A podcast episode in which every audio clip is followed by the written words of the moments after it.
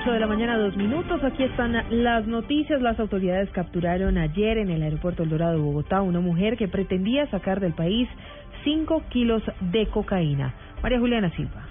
Así es, Silvia, la Policía Nacional capturó en la noche del sábado a una mujer de aproximadamente 44 años que viajaba con aproximadamente 5 kilos de, al parecer, cocaína, que serían transportados a Frankfurt, Alemania. La mujer planea viajar en un vuelo de la aerolínea Lufthansa. En este momento, las autoridades están realizando el procedimiento de la legalización de captura de esta mujer para continuar con el debido proceso judicial e iniciar la debida investigación. María Juliana Silva, Blue Radio.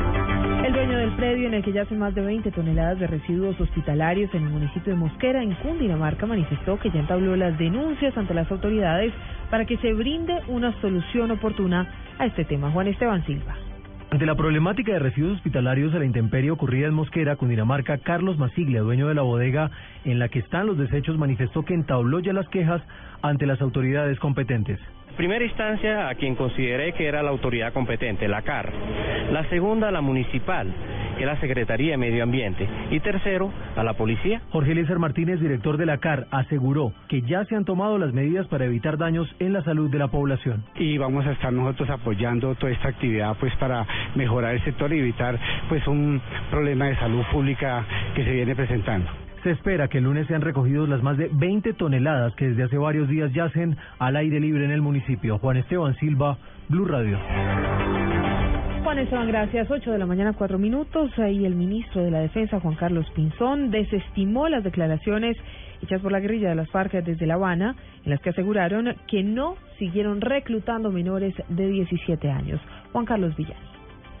Buenos días. El ministro de Defensa Juan Carlos Pinzón aseguró que las FARC siguen reclutando menores de edad y se refirió al anuncio que hizo esa guerrilla desde Cuba, en el sentido de que están cumpliendo con el anuncio de no reclutar más menores. Lo primero que recomiendo es no pararle bolas a todo lo que dicen esos tipos todos los días desde La Habana.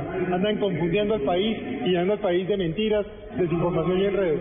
Y segundo, la verdad es que ahí está la evidencia. Hace una semana exactamente, en una operación donde el ejército protegió la vida y recuperó a varios niños, se les encontró con fusil, luego entrenamiento militar, ellos mismos manifestaron haber sido reclutados forzosamente. Estas son las cosas que yo creo que ya es hora que no se juegue más con el país.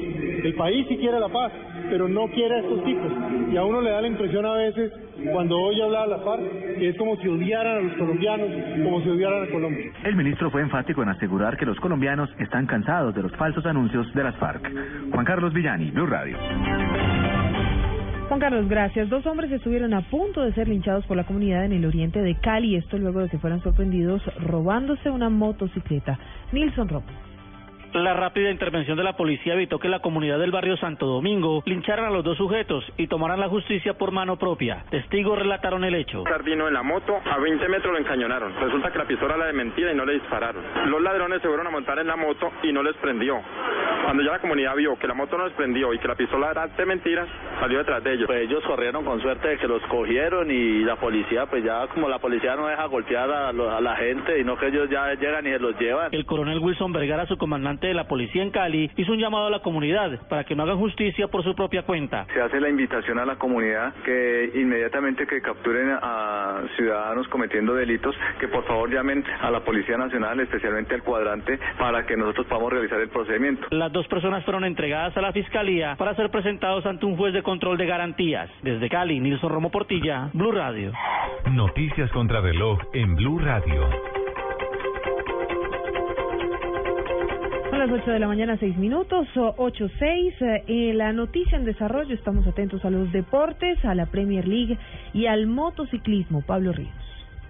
Buenos días, Silvia. Juan Guillermo Cuadrado es titular a esta hora en el partido que Chelsea y Crystal Palace disputan, minuto 36. En caso de empatar, el, el, equipo del colombiano Juan Guillermo Cuadrado será campeón por cuarta vez en la Premier League. En Italia, Víctor Ibarbo jugó 87 minutos en la victoria de la Roma 2-0 sobre el Genoa y Freddy Guarín es titular en el compromiso que recién comenzó entre el Inter y el Chievo Verona, al igual que Carlos Carbonero, quien comenzó como inicialista en el encuentro del Chesena frente a la Fiorentina. Y en MotoGP, el colombiano Johnny Hernández terminó en la décima posición del Gran Premio de Jerez de España, donde el ganador fue el local Jorge Lorenzo. Pablo Ríos González, Blue Radio. 8 de la mañana, 7 minutos. La cifra guardacostas libios interceptaron tres embarcaciones con 500 inmigrantes. Las embarcaciones permanecen a esta hora detenidas en el agua bajo la vigilancia de las autoridades.